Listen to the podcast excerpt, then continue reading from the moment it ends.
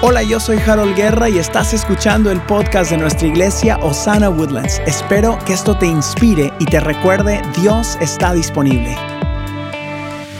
Levante una mano al cielo, por favor, y declare conmigo, hoy recibiré la palabra de Dios.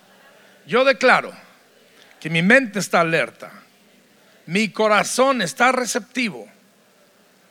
Nunca más seré igual en el nombre de Jesús. Amén. Tome algo con que apuntar porque vamos a aprender. ¿Por qué el pueblo de Israel se tardó 40 años para hacer un viaje que normalmente se tardan 11 días? Se dieron una paseada por el desierto. Lo que pudieron haber recibido en 11 días, se tardaron 40 años. Yo creo que cada año en año Dios se asomaba y se daba cuenta que sus actitudes seguían siendo las mismas y le decía a los, a los ángeles, Gabriel y Miguel y todos los demás, que se den otra vuelta.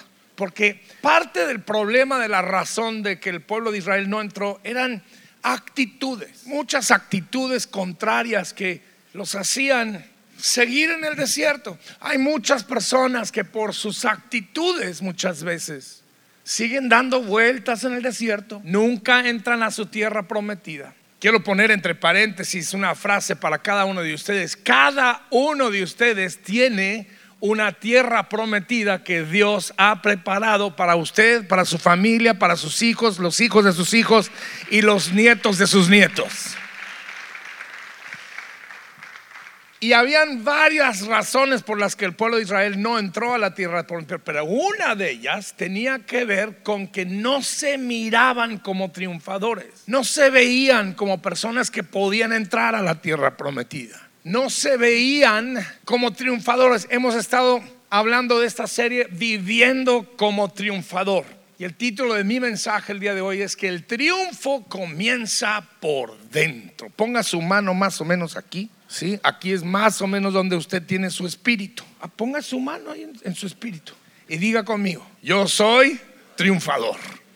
Ahora, algunos batallaron para decirlo, porque muchas veces hemos tenido a lo largo de nuestra vida la percepción de que no somos triunfadores.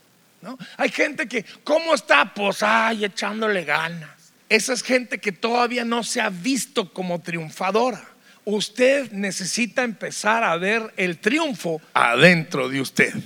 Cuando usted se empieza a ver como triunfador, va a poder vivir como triunfador. Gracias por ese amén. Allá me gritó una señora. Que Dios la bendiga. A ver si se animan a decir amén aquí en la parte de adelante.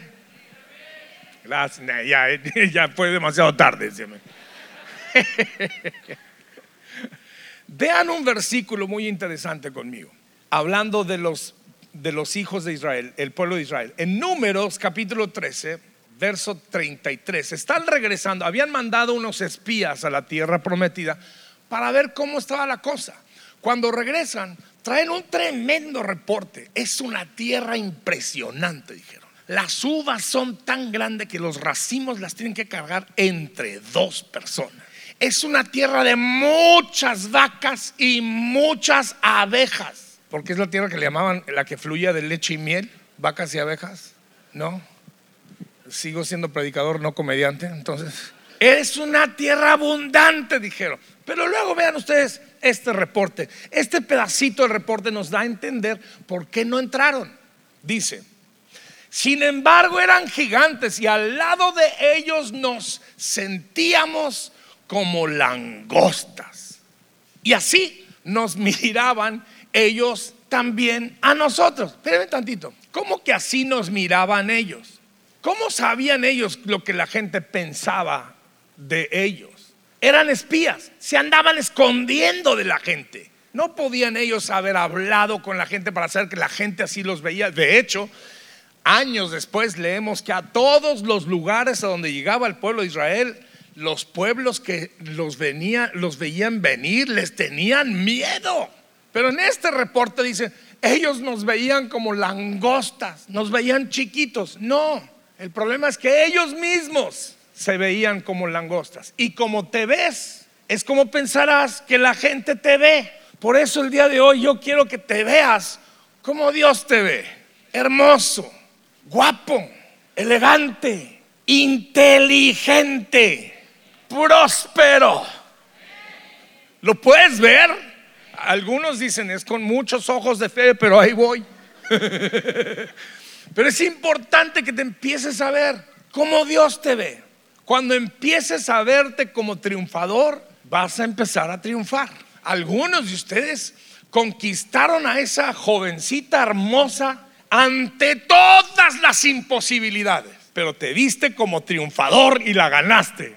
Y por la gracia de Dios, ella sigue a tu lado todos estos años después. Algunos deberían de haberme dado un más, fuerte amén ahí, ¿no? Entonces, ese amén ya fue demasiado fuerte, señora.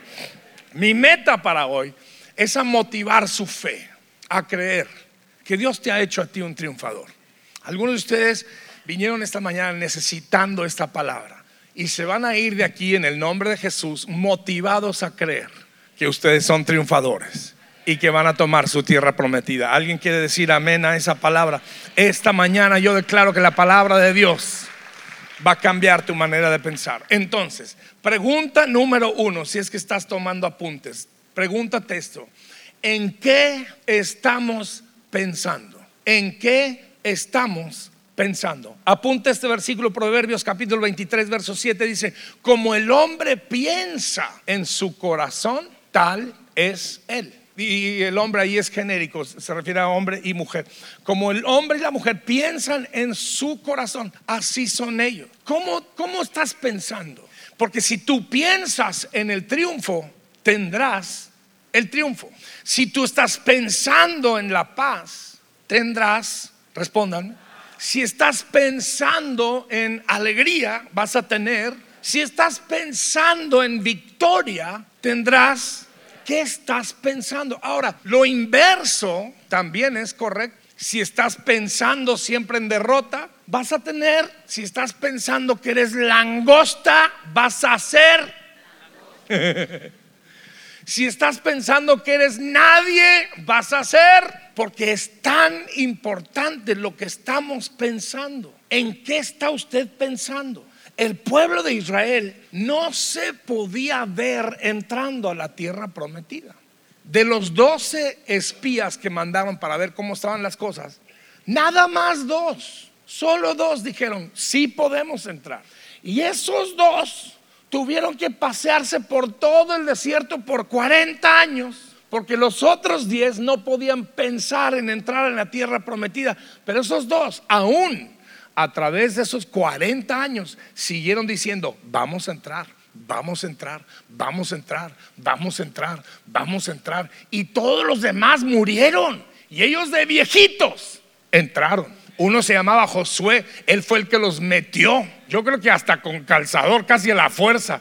Vámonos porque vamos a entrar. Algún día de estos Tú tendrás la oportunidad de escuchar a los hijos de tus hijos honrarte a ti porque tomaste la decisión de entrar a tu tierra prometida y romper el ciclo de pobreza, el ciclo de tristeza, el ciclo de amargura que ha caracterizado a tu familia. Pero tú te vas a mantener como Josué y como Caleb. Vamos a entrar, dígalo conmigo en voz alta. Vamos a entrar a la tierra prometida. Dígale al que está junto, vas a entrar. Vas a entrar, empieza a pensarlo empieza a pensarlo. ¿Cuánto tiempo, quiero preguntarle esto a ustedes, cuánto tiempo repasas los errores de tu pasado? Es que le hubiera dicho, cuando me dijo, si yo hubiera respondido, amigos, ese es, una, es un ejercicio inútil que te está solo dejando en el lodazal de algo que ya pasó, pon eso bajo la sangre de Jesucristo, vámonos para adelante en el nombre de Jesús. Ya deja de estarle dando vueltas. ¿Cuánto tiempo está usted gastando pensando en el mal que le hicieron? Es que esa persona si no hubiera y usted está ahí gastando tiempo pensando en algo que alguien le hizo hace 15 años atrás y usted todavía no lo perdona, con razón no entra a su tierra prometida. Suéltelo. Perdónelo. ¿Sabía usted que el perdón no es para el bien de él o ella, es para el bien suyo? Cuando usted lo perdona, usted suelta eso y entra a su tierra prometida. Pero dándole la vuelta y la vuelta es que si usted hubiera sabido lo que me hizo, pastor, esa persona a lo mejor ya se murió y usted ni cuenta se ha dado y todavía, todavía no lo perdona. Suelte eso, los triunfadores soltamos eso para entrar a nuestra tierra prometida. Es demasiado equipaje tratar de llevar a la tierra prometida. ¿Cuánto tiempo estamos pensando, echándoles la culpa a otras personas de lo que nos ha pasado? Les voy a decir un secreto. Los que siempre utilizan esa mentalidad de víctima nunca llegarán a nada. Gracias hermana por ese santo que me gritó usted a mí. Ojalá lo apunto, porque los que siempre están de víctima, es que a mí me hicieron y este pobrecito a mí, sacan a su música de Paquita, la del barrio, están todos amargados, sacan sus tequilitas y se están echando sus tragos con chente y están todos enojados y todos molestos porque alguien nos hizo daño. Y así viven, con razón nunca entran a su tierra prometida. La tierra prometida es para aquellos que saben tirar a esa música de Paquita y echarse ese tequila y cambiarlo por vino nuevo o no sé qué. Y empiece usted a escuchar a Miel San Marcos, no a Paquita la del barrio. O de pérdida, Marcos Huita, aunque sea, ¿no? Aunque sea, digo. Pero ya deje de estarle dando vueltas a aquello que le hicieron, lo que le pasó. Suéltelo, abajo, ponga abajo la sangre de Jesucristo y entremos a la tierra prometida. Diga conmigo otra vez, yo entraré a mi tierra prometida. Toque al que está al lado, dígale, usted va a entrar a su tierra prometida. Recuerde una vez más el versículo, como el hombre piensa en su corazón, así es él. Hay una persona en la Biblia que me fascina y cuando yo llegue al cielo tengo muchas ganas de conocerlo y él es David. ¿Se acuerdan de este joven? este joven, este señor, este guerrero fue tremendo. Pero en el inicio de su vida, y, vamos, vamos conociendo la vida de David, de David, por ahí en 1 Samuel capítulo 16 en adelante, hay muchos versículos acerca de David. Pero cuando lo conocemos, es un jovencito que anda allá cuidando ovejas las ovejas de su papá. Ahora, si usted entiende algo de la cultura de aquel entonces, los que cuidaban las ovejas, pues eran como los obreros, eran, no eran los que, no eran los que estaban en la casa, no eran los importantes, era, el trabajo del, muchacho, ¿verdad? Y lo mandaban a cuidar ovejas. En, otra ocasión vemos que les está llevando quesos a su hermano, que, queso Chihuahua, de allá de Durango y les está llevando queso panela y queso Oaxaca, todos los quesos mexicanos, se los estaba llevando a sus hermanos. En otras palabras, mandadero, eh, el, jovencito de la casa, eh, era el menor, tenía siete hermanos, todos estaban titulados, ingenieros, doctores, licenciados, y él no, era el menor, el muchachito. Vea usted, vea usted el grado, el grado de hasta menosprecio que se siente con David. Viene Samuel, en aquel entonces Samuel era el profeta, era el famoso de todos los famosos, era, era en, en, su día era el hombre más conocido de la tierra, el más temido de toda la tierra, y manda decir, voy a ir a tu casa, quiero que me juntas a todos tus hijos. Ese día se juntan los siete hermanos de David, se bañan, se perfuman, se arreglan, se encorbatan se peinan, están todos formados y viene Samuel y los mira de uno por uno, porque Dios le había dicho a Samuel que uno de esos hombres iba a ser el próximo rey de la tierra. ¿Ok? ¿Están conmigo? Vean el cuadro. Don Isaí, el papá de estos siete tremendos, está ahí expectante. ¿Cuál de mis muchachos va a ser el rey? Voy a ser papá del rey, voy a ser papá del rey. Y de repente anda viendo Samuel y los repasa todos y dice, espéreme tantito, voy a empezar de nuevo. Y empieza de nuevo. ¿En qué está titulado usted? Y le va empezando a preguntar a todos y cada uno. Y ninguno es.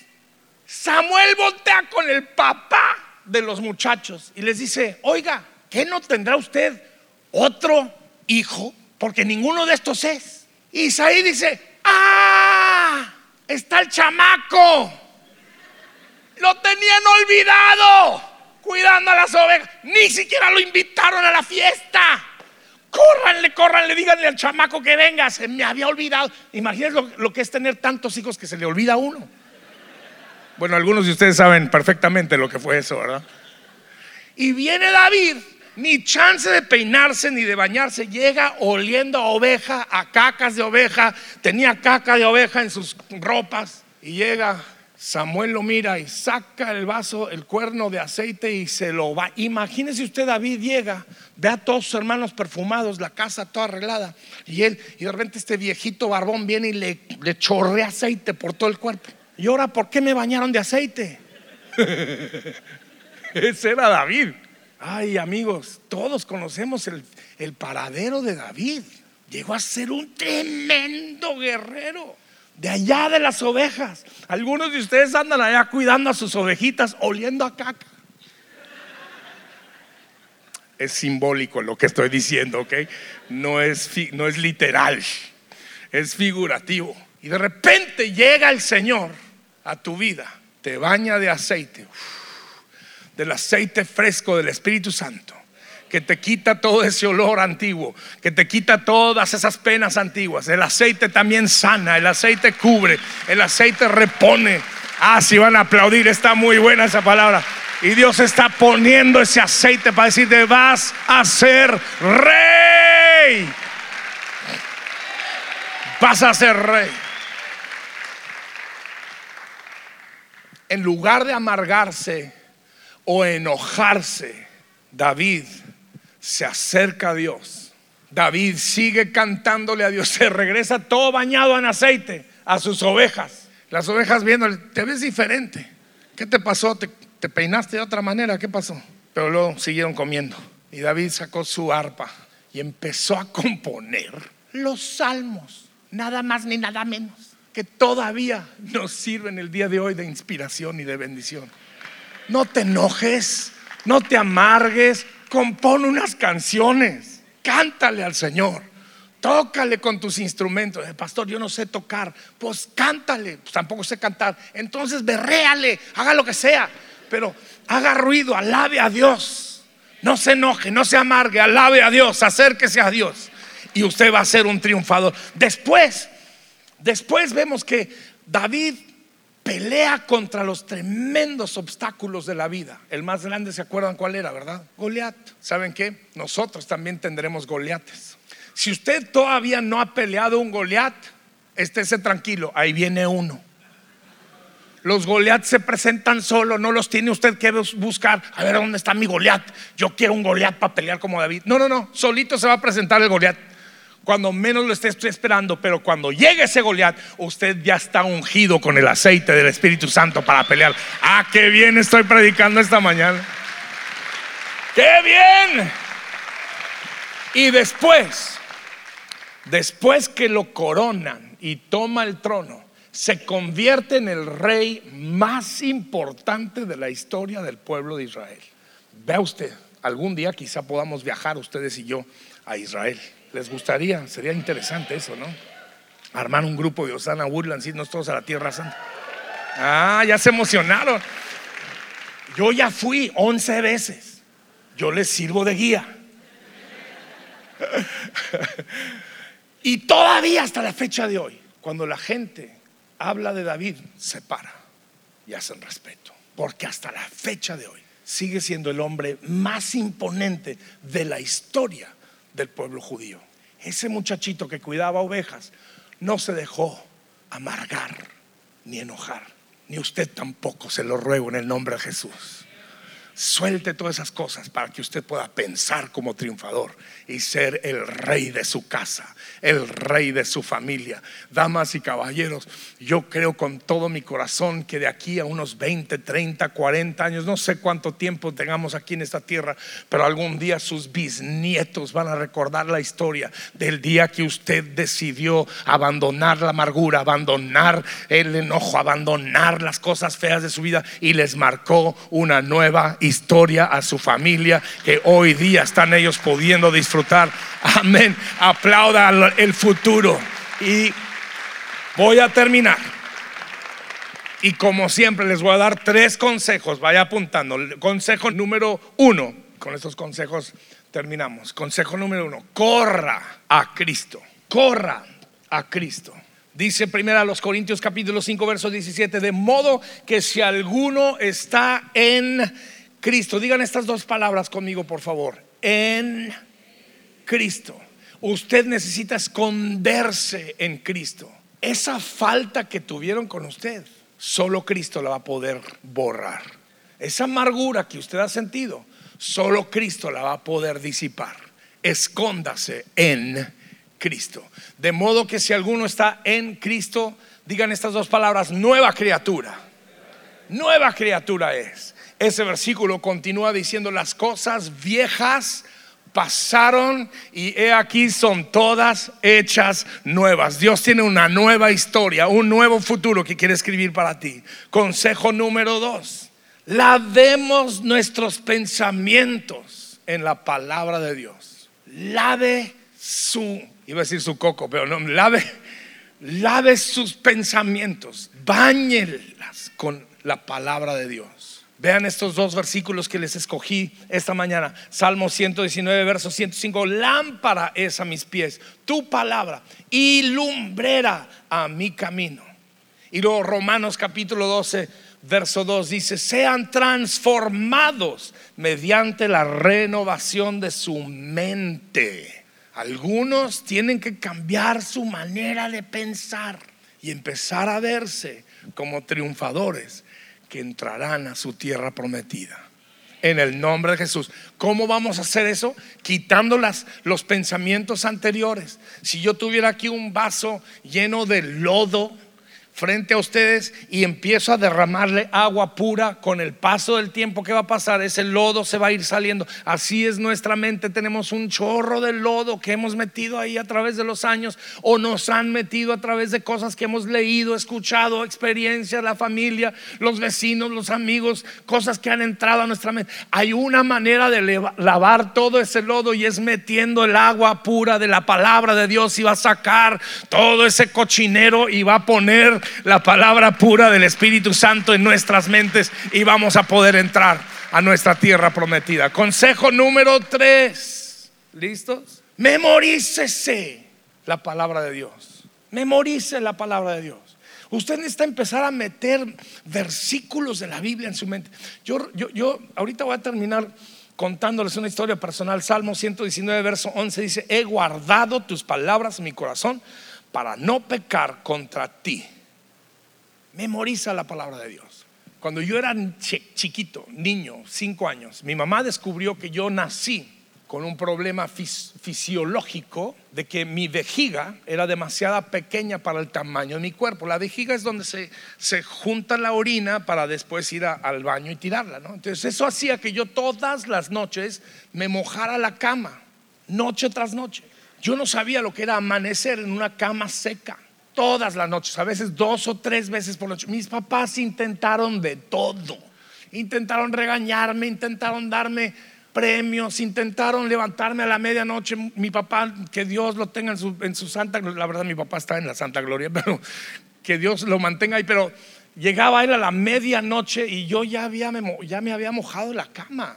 Y yo crecí con una, con una ideología muy reprimida. ¿Por qué? Porque se burlaban de mí. Me pusieron un apodo, me llamaban el meón. Y ahí viene el meón. Todo el mundo sabe de mis problemas, ¿no? Mis primos, que Dios reprenda los primos. Porque, ah, gracias, porque solo se la pasan burlándose de uno.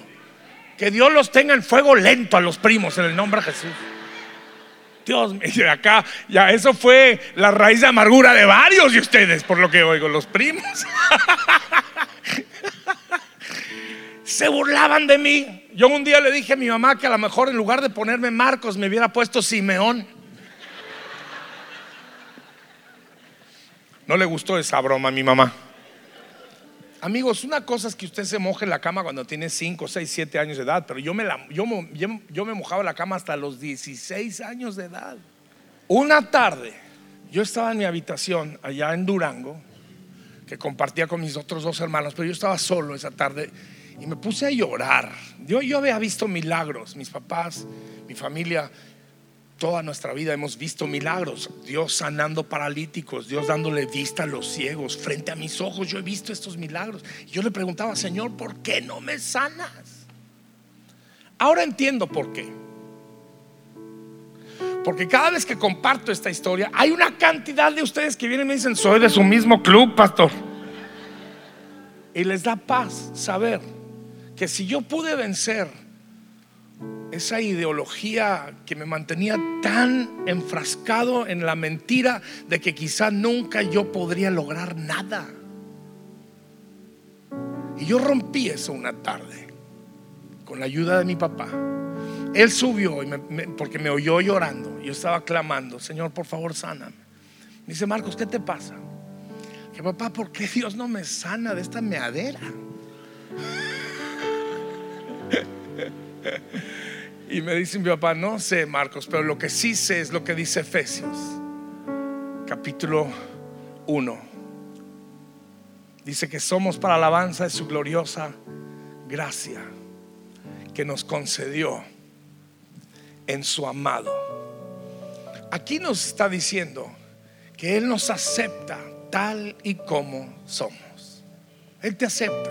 Y yo entendí esa mañana, esa tarde, perdón, que Él me aceptaba con todo y mi colchón podrido. No saben cómo podrí colchones yo en mi, en mi adolescencia. Dios mío.